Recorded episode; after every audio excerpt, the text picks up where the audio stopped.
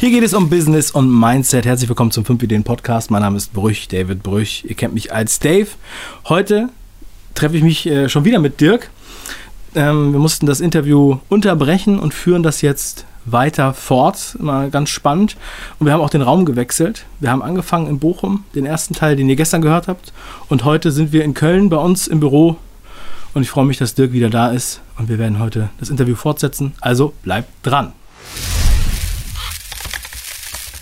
Starte mit deinen Vorsätzen für 2018 am besten sofort. Wenn du abnehmen möchtest, dann empfehle ich dir den Ernährungsplan von Benjamin Oltmann. Bisher haben schon 40.000 Menschen mit seinem Ernährungsplan abgenommen. Sein Versprechen, du verlierst 8 Kilo in 12 Tagen. Über 100 Rezepte, auch für Vegetarier geeignet. Und exklusiv für alle Hörer des 5 Ideen Podcasts gibt es einen 5 Euro Gutschein. Klick einfach auf den Link 5ideen.com slash Ernährung.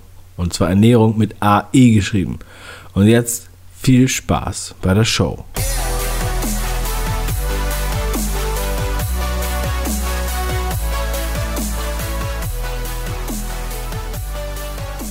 Dirk, schön, dass du wieder da bist. Schön, dass du nach Köln gekommen bist und jetzt bei uns hier im Büro sitzt. Meine Eltern waren noch nicht mal hier. Das ist mal ja. geil. Die meisten, Vielen Dank für die Einladung. Fast, äh, fast niemand war hier. Ja, es ist ein, äh, wirklich eine absolute Insider-Couch. Hier wurden aber auch schon einige Podcast-Folgen aufgenommen. Einige Podcast-Gäste, die hergekommen sind, waren dann doch überrascht, weil sie gedachten, uns gehört das ganze Gebäude. Alles gut, man braucht Ziele. Du brauchst ja noch Wachstumsmöglichkeiten. ja, auf jeden Fall. Ähm, und wir wollen heute das Interview weiterführen. Meine erste Frage ist ähm, das große Thema Scheitern. Unter dem Aspekt, dass wir ähm, oft Geschichten sehen, wo Menschen erstmal scheitern mussten, um erfolgreich zu werden. Bodo Schäfer erzählt immer davon, dass er total pleite war, bevor er Finanzcoach wurde. Wir haben ähm, den Jörg Knoblauch, der letztens in der Sendung gehabt, der hat sein Unternehmen erst an die Wand gefahren, bevor er dann Unternehmensberater wurde und jetzt super erfolgreich ist und nur A-Mitarbeiter hat. Und sogar Timothy Ferris, der Autor der Vier-Stunden-Woche und vielen anderen Büchern, war selbstmordgefährdet. Also haben sie alle was durch, durchlebt, was ähm, anscheinend ja, sehr scheiße war, aber sind heute Figuren, wo man, woran man sich orientiert und ähm, quasi ja, Erfolgsziele äh, dran benchmarkt. Ja. Ähm, jetzt meine Frage, muss man deiner Meinung nach scheitern, um erfolgreich zu werden? Oder kann man da auch irgendwie drum herum kommen? Mhm. Ähm, es gibt zwei spannende Sprüche dazu, die mir einfallen.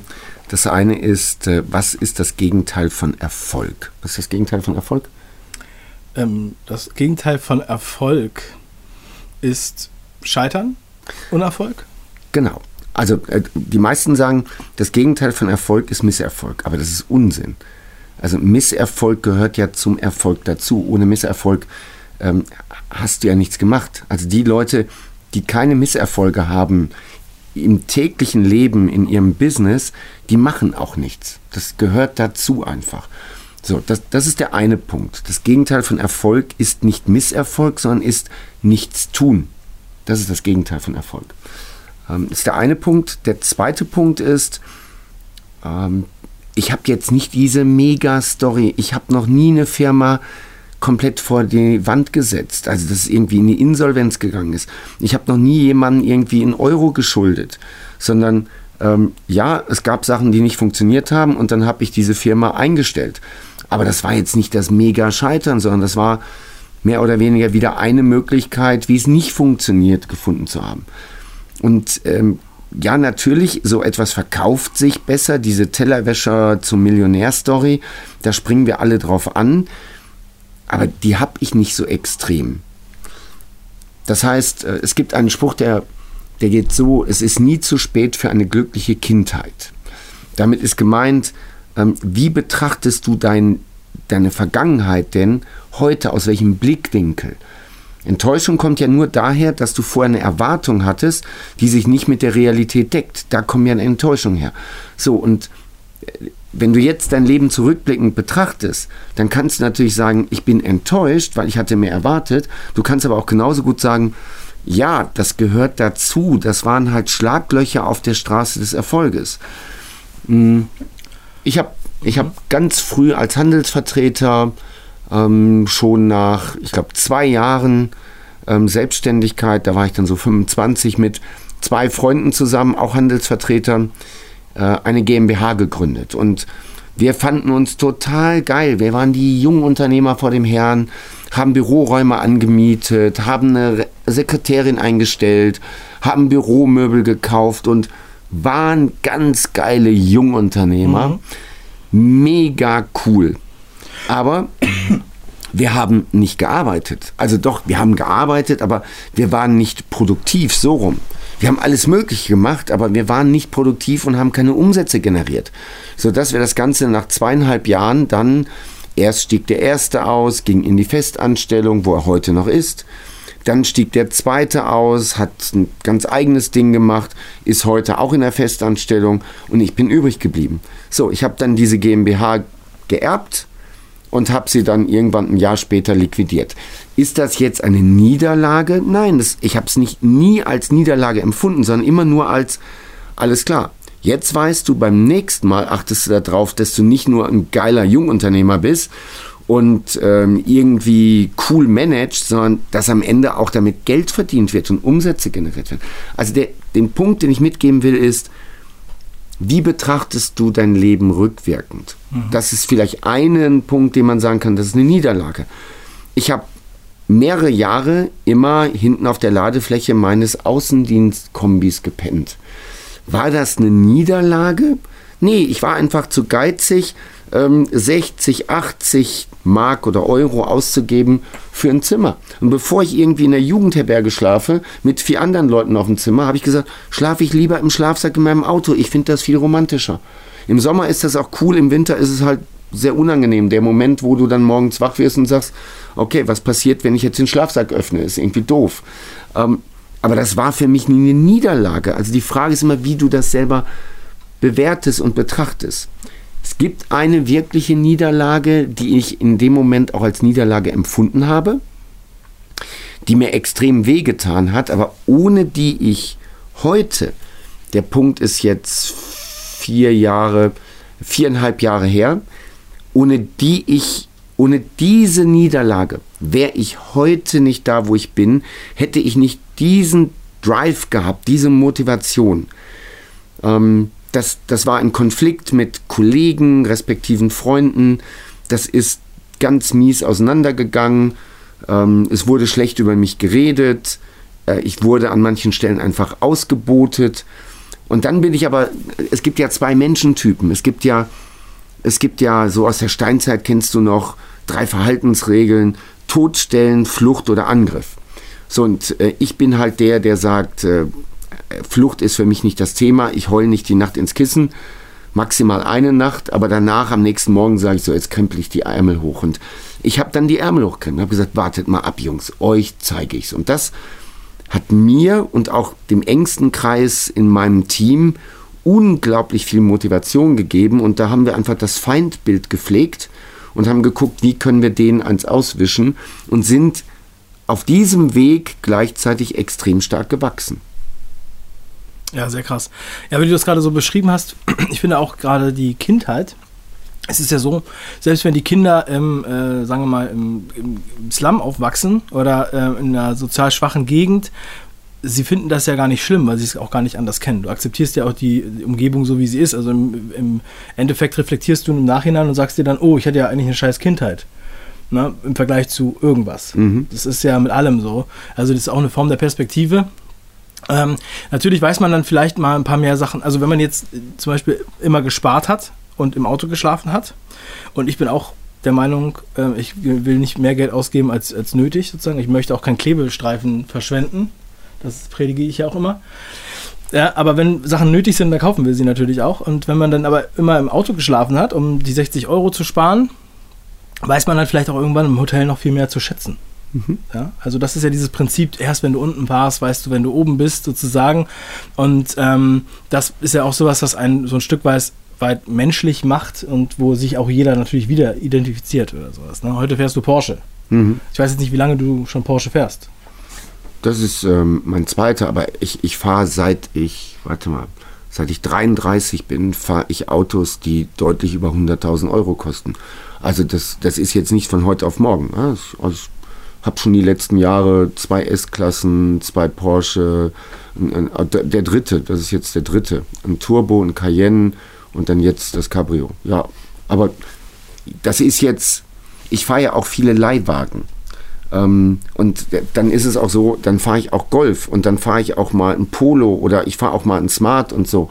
Ja, ich gucke halt gerade, was gibt's da und ach, das muss jetzt auch nicht so. Und das ist cool, weil du hast dann immer wieder den Vergleich und du, du brauchst ja, wie ich finde, du brauchst immer mal etwas, was dich erdet. Das können Freunde sein, die zum Beispiel einen ganz anderen Lebensstil haben. Ähm, die du einmal im Jahr triffst und dann sagst du, guck mal hier, ne, womit die sich beschäftigen, womit du dich beschäftigst und die sind auch glücklich, ist cool. Äh, das ist der Leihwagen, den ich dann fahre und sage, ja, ich muss jetzt nicht, äh, ich, die haben, wir haben nur ein Polo für sie. Alles klar, nehme ich ein Polo, ist alles gut. Ich fahre auch gerne mal dann Polo, finde ich auch cool. Ähm, oder Campingplatz ist für mich auch überhaupt kein Thema, zu sagen, kein Thema. Ein Zelt und Schlafsack, das, ich muss das jetzt nicht drei Wochen haben, ja, aus dem bin ich raus. Aber mal zwei, drei Nächte Schlafsack, äh, alles gut. Mhm. Wenn es bewusst gewählt ist.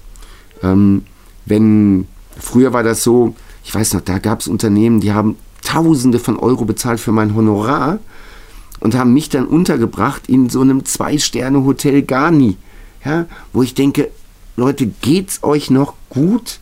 Ihr zahlt so ein Vermögen und dann zahlt ihr irgendwie 80 Euro, ach 60 Euro für, äh, für das Zimmer hier. Sag mal, hallo? Mhm. So, das ist dann nicht witzig, weil ich sage, ähm, das ist jetzt nicht bewusst gewählt, sondern das hat mein Kunde, keine Ahnung, was er da gemacht hat, aber das gab es durchaus in der Vergangenheit. Haben Sie so spät gemerkt und dann war das Geld eigentlich schon weggeplant. Ja. da musste jemand aus der Portokasse nochmal schnell ein billiges Hotel buchen. Mhm.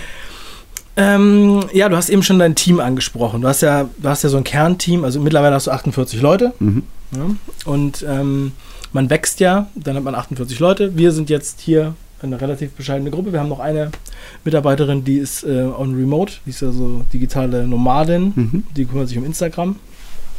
Und ansonsten wir, arbeiten wir sehr viel mit Freelancern. Wir haben auch sehr unterschiedliche äh, Erfahrungen da gemacht und über die Jahre, also ich bin seit 2009 selbstständig, habe dann aber so verschiedene mhm. Modelle durchgebaut und das ist jetzt äh, auf jeden Fall was ganz anderes, was wir heute machen. Und ähm, ich freue mich immer, also für mich ist immer ganz wichtig, ähm, dass der Spirit, den ich einfach habe, den ich auch mit den Projekten verkörpere, äh, versuche ich halt zu pflanzen, dass mhm. halt die Mitarbeiter auch mit einer Begeisterung dahinter sind und nicht einfach nur Dienstleister sozusagen im äh, eigenen Hause sind. Und ähm, sobald man halt dann ein paar Mitarbeiter hat, merkt man schon, das ist schon auch für, auf jeden Fall eine Herausforderung und dadurch kommt man in einen anderen Beruf. Also der andere, der Beruf vorher also ich nenne mich ja jetzt Creative Producer.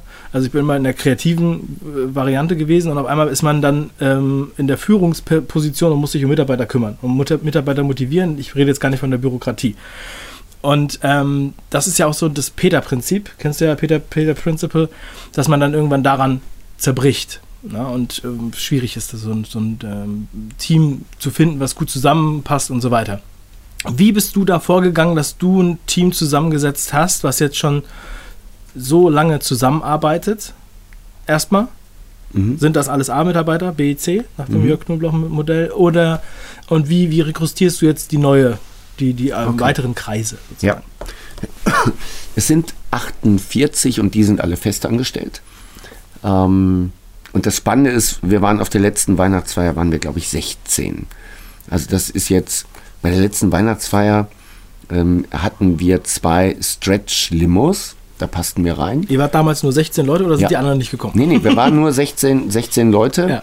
Und äh, das waren gar nicht mal alles Angestellte, sondern da war zum Beispiel auch noch mal eine Frau bei und äh, ich glaube noch, noch eine Frau von einem Mitarbeiter. Aber äh, lass uns mal irgendwie 12, 14 Leute gewesen sein, die wir da waren vor einem Jahr. 2016 Weihnachtsfeier. 2016 mhm. Weihnachtsfeier.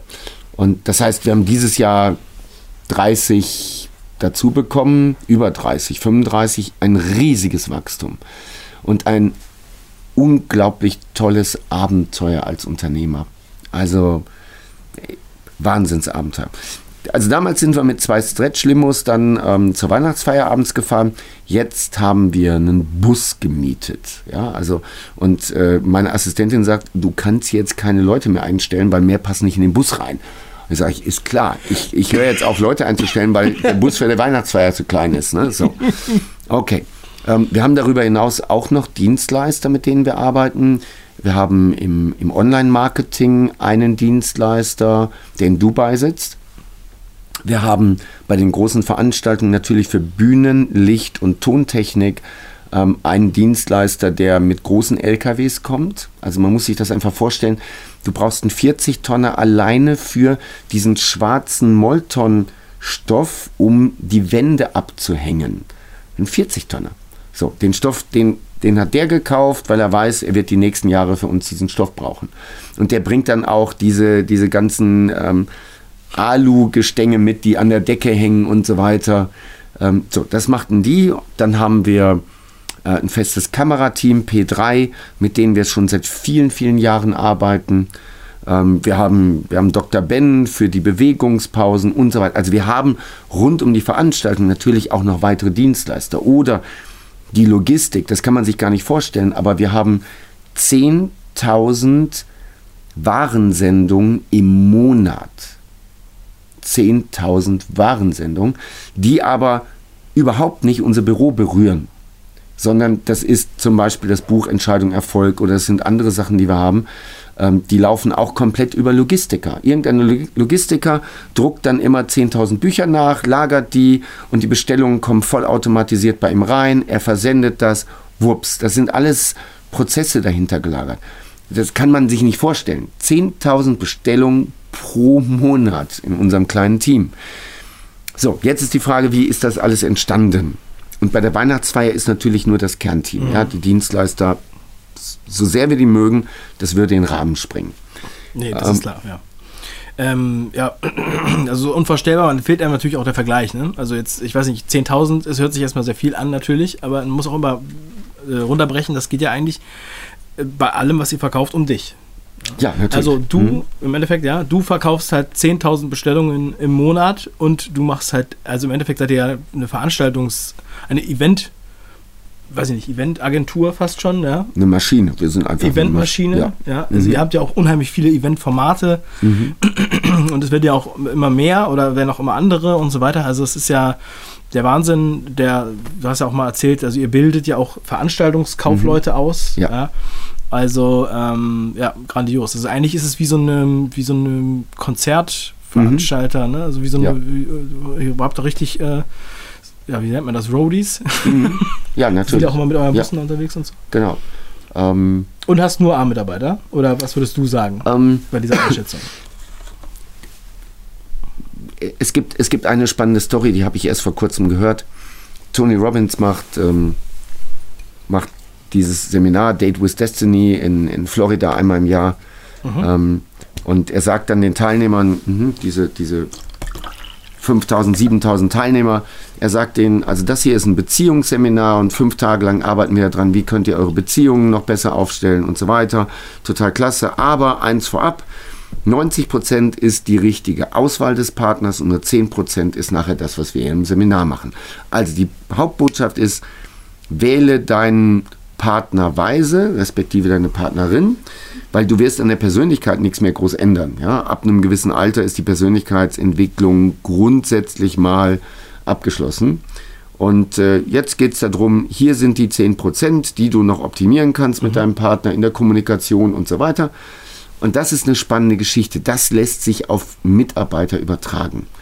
90% ist, wähle deinen Mitarbeiter weise aus. Es muss der richtige Mitarbeiter sein. Und 10% ist dann nachher nur noch führen.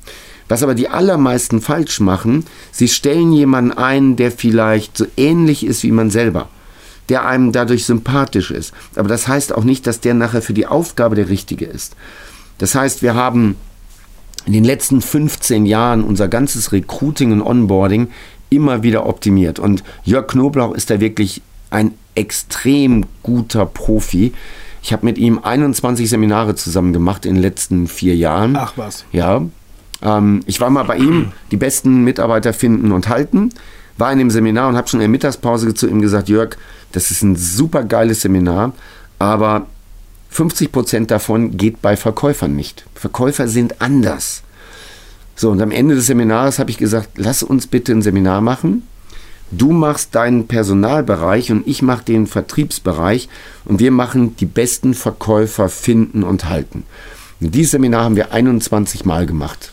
Mhm. Und es war super. Also ich habe jedes Mal da gesessen und wieder noch neue Ideen mitgeschrieben und er umgekehrt auch. Von daher habe ich sowohl Erfahrungswerte, aber eben auch die Theoriewerte von Jörg übernommen, weil wir natürlich das Seminar zusammen konzipiert haben, immer wieder optimiert haben, weil die Teilnehmer immer wieder Einzelfragen hatten und so konnten wir das dann optimieren. Wie funktioniert das? Die also, dass ihr euch so nahe steht, äh, dadurch steht man sich ja auf jeden Fall nahe, mhm. habe ich auch nicht gewusst. Also finde ich, ich finde Jörg Kronbach auch sehr interessant. Ich will mit nächste, nächstes Jahr ähm, mit seiner Tour da äh, in Silicon Valley, da macht ja. er diese Busreisen. Ja.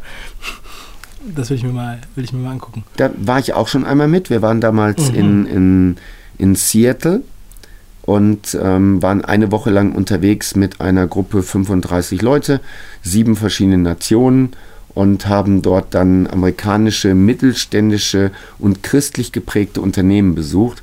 Und das war mega, mega cool. Also ich kann jedem nur raten, solche Bildungsreisen zu machen.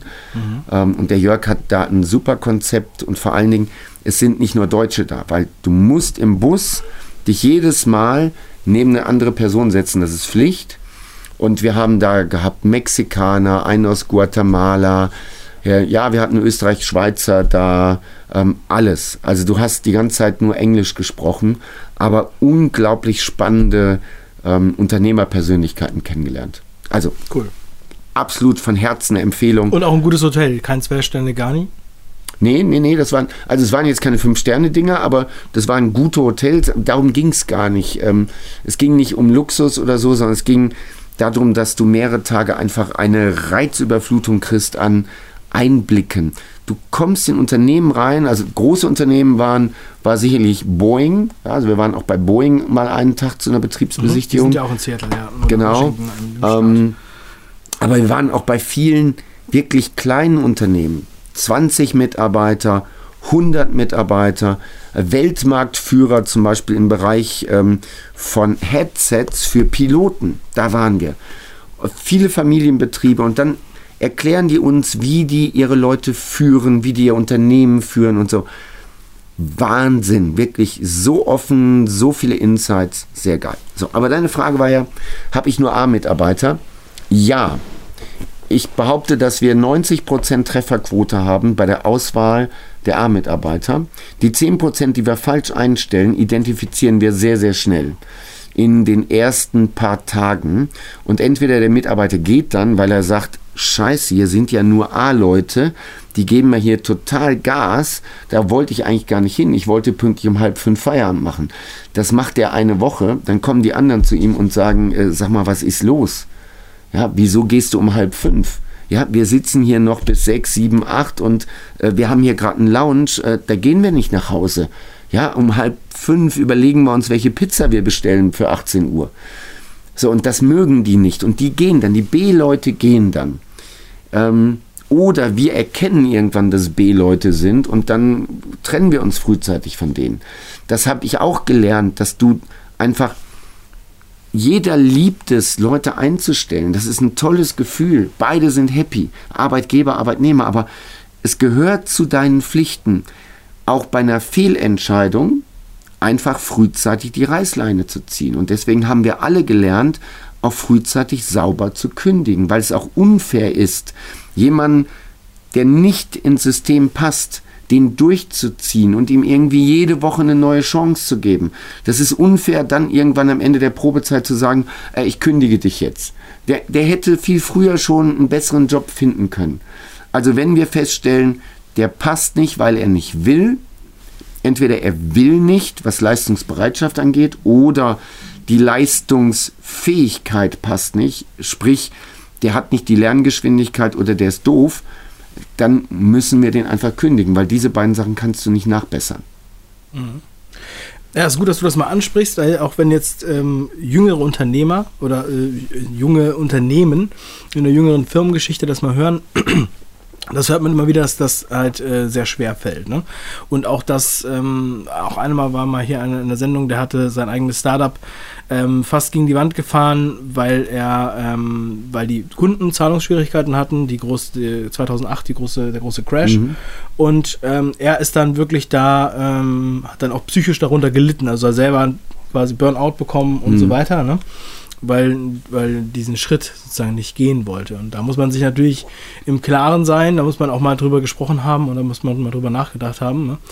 Bei, ähm, beim Thema Führung, äh, und das ist halt die Verantwortung, weil sonst geht das ganze Schiff unter. Im du, Zweifel.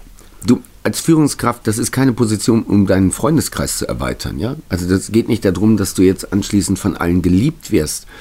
Ähm, das ist der falsche Beruf dafür. Dann musst du was anderes machen, ja? Ähm, und du hast eine Verantwortung für das Gesamtunternehmen. Ich, ich vergleiche das immer damit, du hast eine Blutvergiftung in deinem kleinen Finger. Aber du machst nichts, weil du sagst, der kleine Finger gehört zu meiner Hand. Die Blutvergiftung breitet sich aus auf deine ganze Hand. Aber du sagst, aber die Hand gehört zu meinem Körper. Ich kann den nicht abschneiden. Jetzt hast du die Blutvergiftung in deinem ganzen Arm. Da sagst du, aber der Arm gehört zu meinem Körper. Und ich liebe meinen Arm. Und der Arm würde mir fehlen. Wenn du jetzt nicht handelst, bist du tot. Und das ist das Gleiche. Wenn du, wenn du zum Beispiel im Vertrieb jemanden hast, der seine Aufgaben nicht ordentlich erfüllt, der Kunden verprellt, der Dinge verspricht, die nicht stimmen, der nicht fleißig ist und keine Neukunden akquiriert, ähm, den musst du austauschen, weil da hängen, an so einem Verkäufer hängen in der Regel, je nach Unternehmensgröße, 5, 10, 20 oder 50 Arbeitsplätze dran. Nachher in der, in der Produktion oder in der Verwaltung. Und deswegen musst du in diesen sensiblen Bereichen einfach frühzeitig bei einer Blutvergiftung auch den kleinen Finger abschneiden. Du kannst nicht warten, bis die ganze Hand betroffen ist. Und beim Arm erst recht nicht, weil danach bist du tot. Dein Unternehmen ist platt.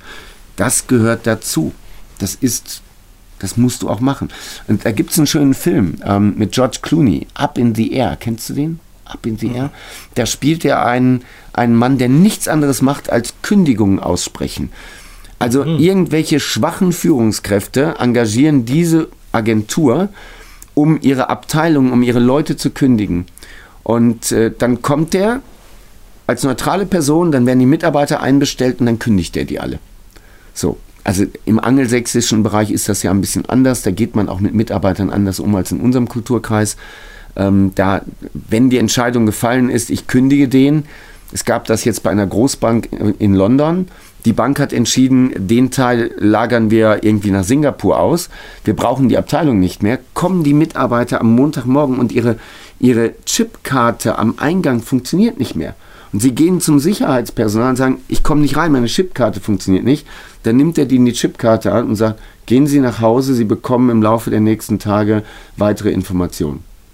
So, so gehen die mit den Mitarbeitern. Krass. Und das ist aber, das ist der angelsächsische Kulturkreis, da ist das so. Punkt. In Deutschland machst du dir eine große Birne noch darüber. Ja, jetzt kündigst du den und ha, wir gehen anders mit Menschen um. Transfergesellschaften werden sogar gegründet. Ja, die ja, gibt es ja. bei den Amis nicht und bei den ja. Engländern auch nicht. Ja. Okay. Okay. Ähm, ich meine, ja, sehr, sehr spannend auf jeden Fall. Du hast da definitiv äh, noch mehr zu sagen, aber ich wollte noch mal ein bisschen, bisschen weiter in, ins Detail mit deinem Team. Mhm. Du bist ja nicht nur bekannt fürs Verkaufen, sondern auch für Mindset. Mhm. Also Entscheidung Erfolg ist ja auch im Titel schon sehr stark Mindset geprägt und äh, das neue Buch ähm, Sieger zweifeln nicht und Zweifler siegen nicht ist natürlich auch, ähm, auch stark Mindset abhängig. Und jetzt sagt man, 20% ist ähm, nee, war, war das 80 oder 20? Ähm, das Erkennen der eigenen Persönlichkeit ist 80% und 20% ist die Arbeit an der eigenen Persönlichkeit. Sagen okay. manche, ich weiß nicht, ob du das so. Höre ich das erste Mal, aber alles gut, kann ja, ich mal drüber ja. nachdenken. Mm, jetzt hast du dein Team zusammengestellt, arbeitest mit denen ja schon lange zusammen, wie hier der Jonas. Und ähm, wie, wie hältst du die jetzt bei also wie, wie stellst du die Qualität langfristig sicher? Also ähm, mach, wie motivierst du die? Wie guckst du, dass das ähm, sozusagen Mindset stimmt? Wie werdet ihr weitergebildet ja. und was macht ihr außerhalb ja. der Weihnachtsfeier noch? Ja, das ist, das ist jetzt gut, dass du es das sagst. Ähm, also wir gucken natürlich von der Leistungsfähigkeit und der Leistungsbereitschaft her, passt der Mitarbeiter zu uns. Ein ganz wichtiger Punkt ist, glaubt er das, was wir glauben? Das ist, das ist der wichtigste Punkt. Glaubt er das, was wir glauben? Und dann gibt es natürlich Bereiche, wenn du jetzt den Jonas ansprichst, ähm, der jetzt dabei ist, der ist bei uns Filmer. Ähm, beim Jonas kaufe ich natürlich schon ein, ähm, dass der filmen kann.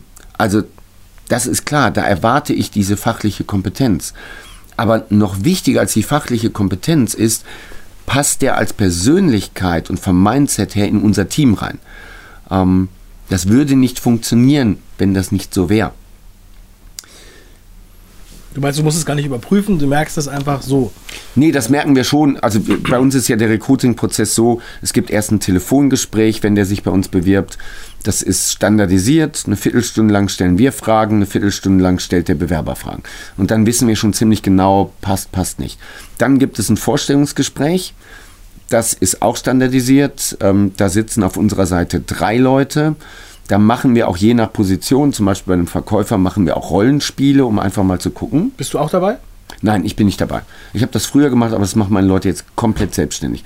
Ich treffe, ich treffe die meisten Menschen bei uns auf dem Flur und äh, dann wird er mir vorgestellt oder ich sage, hey, wer bist du denn? Ja, ich bin der Klaus. Hey Klaus, super, was machst du denn? Ja, ich habe heute meinen ersten Tag. Ich sage, du hast heute deinen Probearbeitstag oder hast du schon einen Arbeitsvertrag? Nee, ich habe heute, ich habe einen Arbeitsvertrag, ich habe heute meinen ersten Arbeit. Ey, das ist cool, was machst du denn? So, so lerne ich die Leute kennen.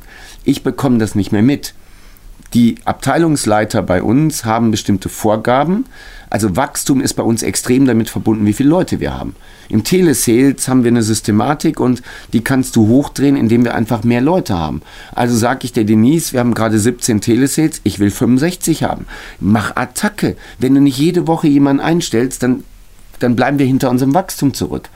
Also ist die da extrem mit beschäftigt. Aber ich bin in diesem Prozess nicht drin. Das ist auch nicht nötig. Denise weiß, worauf es ankommt, so wie die anderen Führungskräfte, und danach richten die sich. So, also. Und du schulst aber auch zum Beispiel jetzt Telesales äh, nicht nochmal, wenn die dann kommen, oder machst jetzt regelmäßig nochmal Inhouse-Schulungen? Mm Überhaupt nicht. Also es gibt, es gibt bei uns alle Sachen, die man lernen muss, natürlich auf Videos.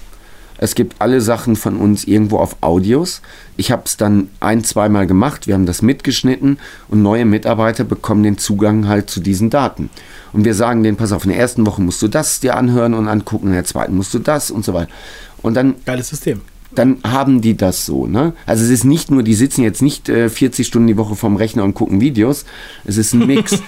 Aber als Führungskraft bist du doch dumm, wenn du einen Prozess, der sich wiederholt, immer wieder neu machst, das ist ja, das ist ja, ja das ist dumm einfach an der Stelle. Ja, aber viele haben es, also wir haben äh, das so ein Stück weit auch, wir haben so einen, einen internen YouTube-Kanal, wo wir eigene mhm. Tutorials mhm. Wo, ähm, für verschiedene Sachen ähm, zeigen, der noch weiter auch ausgebaut werden könnte. Ähm, und ich singe auch, wenn mit, bei, bei vielen Kunden begleiten wir auch ähnliche Sachen, also eigentlich eine Inhouse-E-Learning-Plattform, mhm. die auch teilweise mhm. über mehrere Sprachen und über Kontinente geht. Ja. Und du hast es erkannt, du hast das schon längst implementiert. Für dich ist das jetzt nichts wirkt so, als wenn es für dich nichts Großes wäre, aber eigentlich ist das natürlich, viele Leute, die das jetzt gehört haben, die haben jetzt mitgeschrieben und denken sich, ja genau, wieso mhm. machen wir das nicht eigentlich? Ne? Ähm, ich meine, letztens war hier ähm, Spedifort, ich weiß nicht, ob du die kennengelernt hast, der war mal bei uns in der Sendung, das ist eine Logistik- also die macht E-Learning für Logistik. Mhm. Ne? Und das ist äh, jetzt auch kein Hexenwerk. Man denkt sich, warum hat das noch keiner gemacht? Mhm. Ne? Und genauso gibt es ja noch viele Prozesse. Das heißt, ihr habt so, du hast natürlich einen frischen, frischen Wind einfach bei dir in der, in der Hütte. Ja. ja, um das jetzt mal so zu sagen. Und das ähm, ist natürlich, erstens ist das natürlich das bringt, ist ja auch ein Fortschritt. Mhm. Das ist ja nicht einfach nur frisch, der Frische wegen, nicht nur einfach modern und hip, sondern es ist halt auch sinnvoll. Mhm. Und dann ist es ja sowieso so, dass du ja schon eine, eine sexy Marke darstellst. Mhm. Du bist sehr präsent, äh, haben wir ja schon drüber gesprochen in den letzten äh, zwei Jahren, das ist halt mega abgegangen. Ähm, das sind ja auch solche, die Soft Skills, nach denen dann ähm, das Unternehmen ausgesucht wird. Mhm. Es geht ja nicht nur um monetäre Gründe, mhm. sondern ich möchte halt auch irgendwo arbeiten, wo es halt, wo es halt geil ist, wo ein geiler Spirit ist oder wo es halt zum Beispiel eine, geile Hütte ist. Ne? Also jetzt der geilste Turm in der Stadt, mhm. in Bochum und so weiter. Ich kann das ganze Ruhrgebiet sehen. Solche Sachen kommen natürlich dann auch noch zusammen. Diese riesigen Veranstaltungen, wo die Leute dann auch da sind. Wenn jetzt da jemand ankommt, also ich habe da so ein Beispiel, da hatte einer der äh, ist irgendwo in einer, in, einer, in einer Kleinstadt am Rande von einer großen Stadt und hat das Problem, er kriegt keine Leute mhm. ran. Er kann mhm. ihm bezahlen, was er will. Zum Beispiel auch Telesales mhm. ja, oder beziehungsweise äh, Te Telefon, die haben so Büroarchitektur ähm, äh, machen, die, mhm. also Innen Innenarchitektur. So. Und was, was können allerweltsunternehmen wie diese machen, um auch irgendwie sexy zu wirken, Unternehmen unter äh, Sexunternehmen zu sein und geile Mitarbeiter zu rekrutieren, die sich ja. dann einfach die in die Tür einrennen. Ich nehme mich nochmal als Beispiel und mache dann die Ableitung. Wir haben bis zum Frühjahr auch immer wieder über Online-Stellenbörsen Leute gesucht. Und äh, die Quantität und die Qualität wurde immer schlechter, sodass wir aufgehört haben, Online-Stellenanzeigen zu schalten. Und sind aber dazu übergegangen, der Welt überhaupt zu sagen, dass es uns gibt und dass wir Leute suchen. Das heißt, wir haben im Social Media mindestens dreimal in der Woche einen entsprechenden Post, wo wir sagen, hey, wir suchen Leute fürs Online-Marketing, für die Veranstaltungsorga, für Social Media oder für Telesales. So, wir sagen es. Der erste Punkt ist, wissen die potenziellen Arbeitnehmer da draußen, dass es dich gibt und dass du sie gerade suchst. Das ist der eine Punkt. Ähm, der zweite Punkt ist, entwickel dich zur Arbeitgebermarke. Nicht nur jetzt als Kundenmarke und Produktmarke, sondern auch als Arbeitgebermarke. Wir haben angefangen, Vlogs zu machen von unseren Veranstaltungen und nicht aus meinem Blickwinkel. Ich war zwar dann auch mal irgendwie ein paar Sekunden zu sehen, aber der Blickwinkel von einem Azubi, der einfach mal zeigt, äh, wie läuft seine Logistik, was macht er bei so einer zweitägigen Veranstaltung. Ähm, ein Vlog von ähm, von allen möglichen Leuten, die dann beschreiben, wie ist mein Job hier im Team? Ähm, wie gehen wir miteinander um? Was machen wir für einen Unsinn auch? Und äh, das sehen die Menschen und dann sagen die, oh, das ist ja ein cooles Team und äh, die Leute gehen cool miteinander um und da habe ich Bock drauf. Also Arbeitgebermarke. Ähm, Steve Jobs hat damals gesagt, wer will schon Wer will schon zur Marine gehen, wenn er auch Pirat sein kann? Jetzt ist Apple weit entfernt davon, ein Piratenschiff zu sein. Es ist, es ist eine eigene Marine mittlerweile. Aber damals hat, hat ähm, Apple dafür gesorgt, dass es ein Feindbild gibt, nämlich Microsoft und IBM. Und ähm, die haben diesen Kult gemacht, dass wir hier die Geilsten sind und wer will schon zur Marine, wenn er auch Pirat sein kann? Wir sind die Piraten. Und das ist etwas, was ich jedem Arbeitgeber nur raten kann, dass er sich sauber positioniert, auch als Arbeitgebermarke. Und dass er das nach außen kommuniziert. Das kann sein, dass die Azubis zum Beispiel einen eigenen YouTube-Kanal haben und äh, somit anderen Azubis sagen, das ist so geil hier die Ausbildung zu machen, macht das. Das ist zum Beispiel auch so, dass wir Menschen, die von nicht aus Bochum kommen, die dann nach Bochum ziehen, dass wir behilflich sind bei, bei der Wohnungssuche oder ein Zimmer in der WG und so. Das ist auch spannend. Wir haben Mitarbeiter, die zusammen eine WG machen. Oder wenn jemand neu anfängt und äh, die, der fragt dann rum, hey, äh, ich ziehe jetzt nach Bochum, hat jemand eine Idee, wo die sagen, ey, wir haben ein Zimmer in der WG frei. Das heißt, die Mitarbeiter verbringen auch oftmals die Freizeit zusammen. Bei uns ist es so, es gibt unlimitiert Red Bull. Wir haben zwei große Red Bull-Kühlschränke und die sind immer gefüllt. Das heißt, wenn jemand sagt, oh, ich habe gerade ein Tief, ich brauche eine Dose Red Bull, Attacke. Das war mal eine Leidenschaft von mir, dass ich jeden Tag Red Bull getrunken habe und da habe ich gedacht, bevor ich jetzt hier alleine sitze, kriegen wir die Kühlschränke und die Regel, wir haben so eine Hausordnung, in der Hausordnung steht, das letzte kalte Red Bull ist für einen Chef. Das muss drin bleiben. Machst den Kühlschrank auf, steht nur noch eins drin, darfst es nicht nehmen. Das ist für Dirk. Weil ich mich weil ich früher genervt war, wenn ich den Schrank aufmache und so, scheiße, kein Red Bull mehr. Ich zahle das ja alles und jetzt bleibt nicht mal eins für mich übrig. So, also Getränke übernehmen wir. In der Regel gibt es bei uns regelmäßig Pizzabestellungen und Co., die dann die Firma übernimmt. Ähm, wir, haben, wir haben coole Veranstaltungen auf den Veranstaltungen bekommen meine Mitarbeiter unglaublich viel Anerkennung. weil die sagen, oh Dave, du arbeitest im Team von Dirk, oh, erzähl mal. Die wollen ja alle wissen, die wollen ja alle wissen, äh, ist der Dirk wirklich so, wie man das so, oder ist der, spielt er nur so eine Rolle oder so, ne?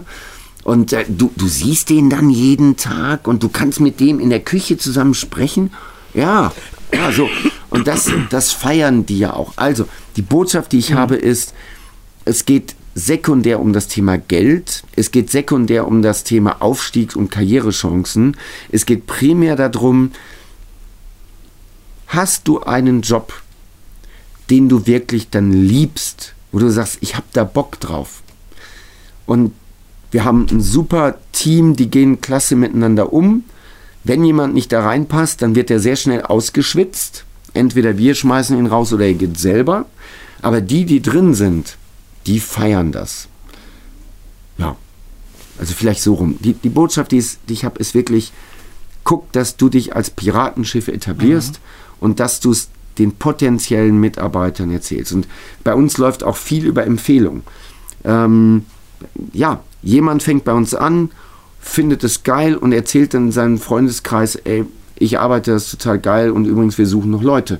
Und so kriegen wir Bewerbung. Und dann gibt es noch einen Punkt, nehmen wir jetzt den Jonas, weil er, weil er gerade dabei ist. Jonas war bei uns auf einer Vertriebsoffensive in Landshut. Jonas kommt aus Landshut. Jonas, dieses Jahr. Dieses Jahr, mhm. dieses Jahr. Jonas ist selbstständig als Filmer und hat ein Business mit seiner Frau zusammen. Und der hat sich überlegt, also wenn ich mich nochmal weiterentwickeln will, dann muss ich das jetzt machen. Und wenn ich irgendwo was lernen kann, dann bei dem. Und dann ist er gekommen und hat gesagt, ich würde gerne mit euch zusammenarbeiten. Da haben wir gesagt, alles klar, aber du musst nach Bochum ziehen. Ich ziehe nach Bochum. Und das ist jetzt nicht hier irgendwie ein Halbtagsjob, sondern wir wollen dich mit Haut und Haaren. Alles klar. Und so ist Jonas dann nach Bochum Und die Frau gleich mit.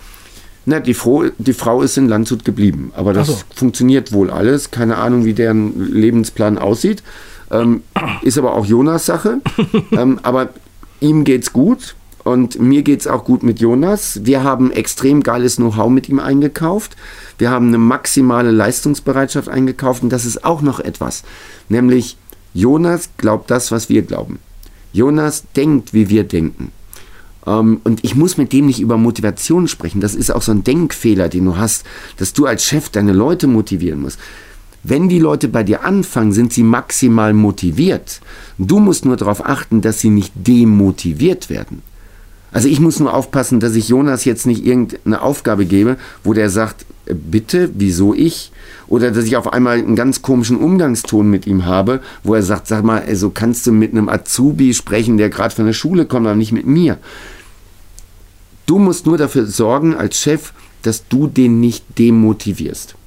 Ansonsten gibt denen immer neue Herausforderungen. Wir sind auch sehr transparent. Also wir veröffentlichen alle unsere Zahlen im Team. Alle kennen unsere Ziele im Detail. Alle wissen, wo wir stehen. Wir machen unsere Umsätze transparent im Team. Jeder weiß, wie viel Umsatz und wie viel Kohle wir in welchem Bereich machen.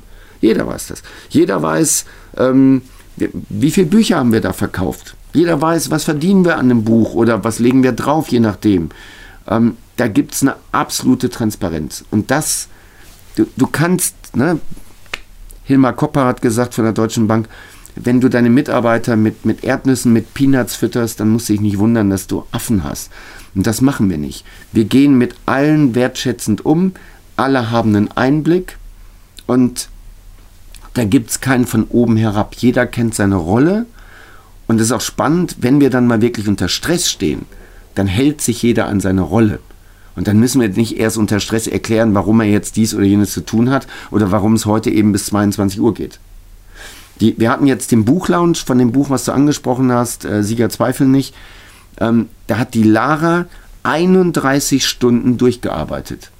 Das kannst du nicht mit Geld bezahlen. Und da kannst du auch nicht sagen, Lara, du musst jetzt hier bleiben. Das war ihre Idee. Ich habe erst im Nachgang, als ich rausgehe, sagt dann einer, ja, äh, Lara ist jetzt nach Hause gegangen, die hat auch 31 Stunden am, am Stück gearbeitet. Wo ich sage, okay, gut zu wissen. Es war nicht, es war nicht die Aufgabenstellung und ich habe sie nicht darum gebeten. Das ist für sie normal gewesen. Wir hatten einen Lounge, in dem Lounge müssen viele Dinge koordiniert werden. Sie hatte den Hut auf bei dem Lounge und dann liefert die halt ab. Das kannst du mit Geld nicht bezahlen. Du kannst keinen kaufen, dem du sagst, du kriegst jetzt eine Prämie dafür, dass du 31 Stunden machst. Das funktioniert nicht. Das muss intrinsisch sein. Extrinsisch kannst du das knicken. Sehr geil. Ja, Dirk, also ich fand schon das mit dem Piratenschiff auch eine sehr geile ähm, Analogie. Und ähm, ja, ich finde, man hat einen ganz tollen Eindruck davon, was du dann doch für ein Typ bist, hinter all dem, was man sowieso schon aus der Öffentlichkeit her kennt. Ja, auch was dann sozusagen hinter den Kulissen läuft, was wir auch letzte Woche bei euch gesehen haben, wie so der, der Umgang ist. Und ähm, ich weiß ja auch, manche Leute kritisieren dich und sagen, oh, der ist zu laut oder das ist ein Chaka-Typ oder irgendwie solche Sachen, ja. Haben wir auch schon auf unseren äh, Kanälen erlebt. Ne? Wir sprechen da auch drüber und ich finde, alle, die, die solche Sachen denken, sollten sich auf jeden Fall das hier nochmal anhören. Und ich finde, man hatte ähm, ja, also einen sehr guten Eindruck davon, was du so für ein Typ bist. Ja, das finde ich das ist echt cool, weil du, mhm. ähm, ich weiß nicht, woran das liegt an tausend Sachen und so weiter, äh, warum Leute dann solche Sachen sagen. Manchmal diskutiere ich dann auch so ein bisschen mit denen in den Kommentaren oder sowas. Ne? Und natürlich polarisieren Leute, wenn man in der Öffentlichkeit steht, so wie du. Und ähm, ja, und solche Massen an Leute anzieht, ne, für ein nächstes Jahr Guinness Buch der Weltrekorde mit der Veranstaltung in Dortmund hoffentlich reinkommt oder wahrscheinlich reinkommt. Ne? Mit hoher Ist natürlich klar, dass dann auch. Leute mhm. sagen, der, der ist blöd. Oder was wolltest du jetzt? Ja, jetzt? genau. Also ich, ich lese solche Kommentare ja auch und ähm, ich kann jedem, der jetzt nur zuhört, ich kann jedem nur mitgeben, ähm, du urteilst über Menschen, du, du bildest dir eine Meinung, aber du kannst doch nicht aufgrund von, ja, die Stimme ist mir unsympathisch. Ja, ich mag diesen Ruhrpott-Slang nicht. Ähm, äh, der ist mir zu direkt. Ähm, ja, ich finde das dick aufgetragen, der trägt eine Rolex. Äh, ja, er mit seinem Porsche und äh, dann hat er so eine junge Frau und äh, äh, ey, aber das macht doch nachher nicht den Menschen und die Persönlichkeit aus. Ich mache das so, dass ich sage, ich suche mir auch bei Menschen, die ich vielleicht als Gesamtkonzept jetzt nicht so spannend finde, suche ich mir die Sachen raus, die ich aber für mich bei ihm lernen kann. Ähm, Jordan Belfort, Wolf of Wall Street. Mhm. Natürlich hat er illegale Sachen gemacht. Natürlich Drogen, nachher Betrug und und und. Aber ich habe bei dem ein paar Sachen entdeckt in seiner Systematik, wie er sein Unternehmen geführt hat und wie er seinen Vertrieb gemacht hat. Das ist wow. Ähm, oder nehmen wir umstrittene Persönlichkeiten wie Mehmet Göker. Ja, der hat auch nachher Sachen gemacht, die möglicherweise nicht astrein waren. Und trotzdem gucke ich, was sind die Punkte, die ich von dem lernen kann. Also nicht sofort in meinen, nee, lassen Sie mich in Ruhe, meine Vorurteile stehen fest. Das hast du ja ganz oft. Und da bitte ich jeden einfach nochmal, jedem anderen Menschen eine Chance zu geben. Und nicht einfach aufgrund des ersten Eindrucks, aufgrund Äußerlichkeiten, aufgrund imagebildender Videos bei YouTube direkt schon diese Persönlichkeit in eine Schublade zu stecken. Also ich glaube, das sollte jeder machen. Ich glaube, das fängt bei Kindern schon an, das sollten wir unseren Kindern schon mitgeben. Nicht einfach zu sagen, was weiß ich, wegen der Hautfarbe, wegen dem Geschlecht, wegen der Herkunft, äh, die Menschen irgendwie in eine Schublade zu stecken. Sondern gib jedem die Chance, bei dem was Tolles zu entdecken. Word up, würde man im Hip-Hop sagen. Dirk, sehr geil. Also wir, wir werden uns wieder treffen und dann können wir das nochmal ähm, weiter ausweiten. Jetzt ist der zweite Teil hier schon wieder auch eine Stunde fast. Ähm, hätte ich jetzt nicht gedacht, finde ich aber super. Freue mich, dass du jetzt wieder in der Sendung warst und ähm, wünsche dir weiter ganz viel Erfolg auch bei und hoffe dann, dass du deinen Weltrekord bekommst. Wir werden dabei sein. Sehr geil. Und im Juni Dortmunder Westfalenhalle. Tja. Und ihr natürlich da draußen, ihr hört ja hoffentlich Dirks Podcast schon, guckt ihn auf YouTube, abonniert seinen Kanal ähm, und ähm, klickt auf 5ideen.com slash Dirk, da findet ihr das neue Buch Sieger zweifeln nicht und Zweifler siegen nicht. Sehr geil, dass du da warst. Rock'n'Roll, gute Laune. Vielen Dank, Dave.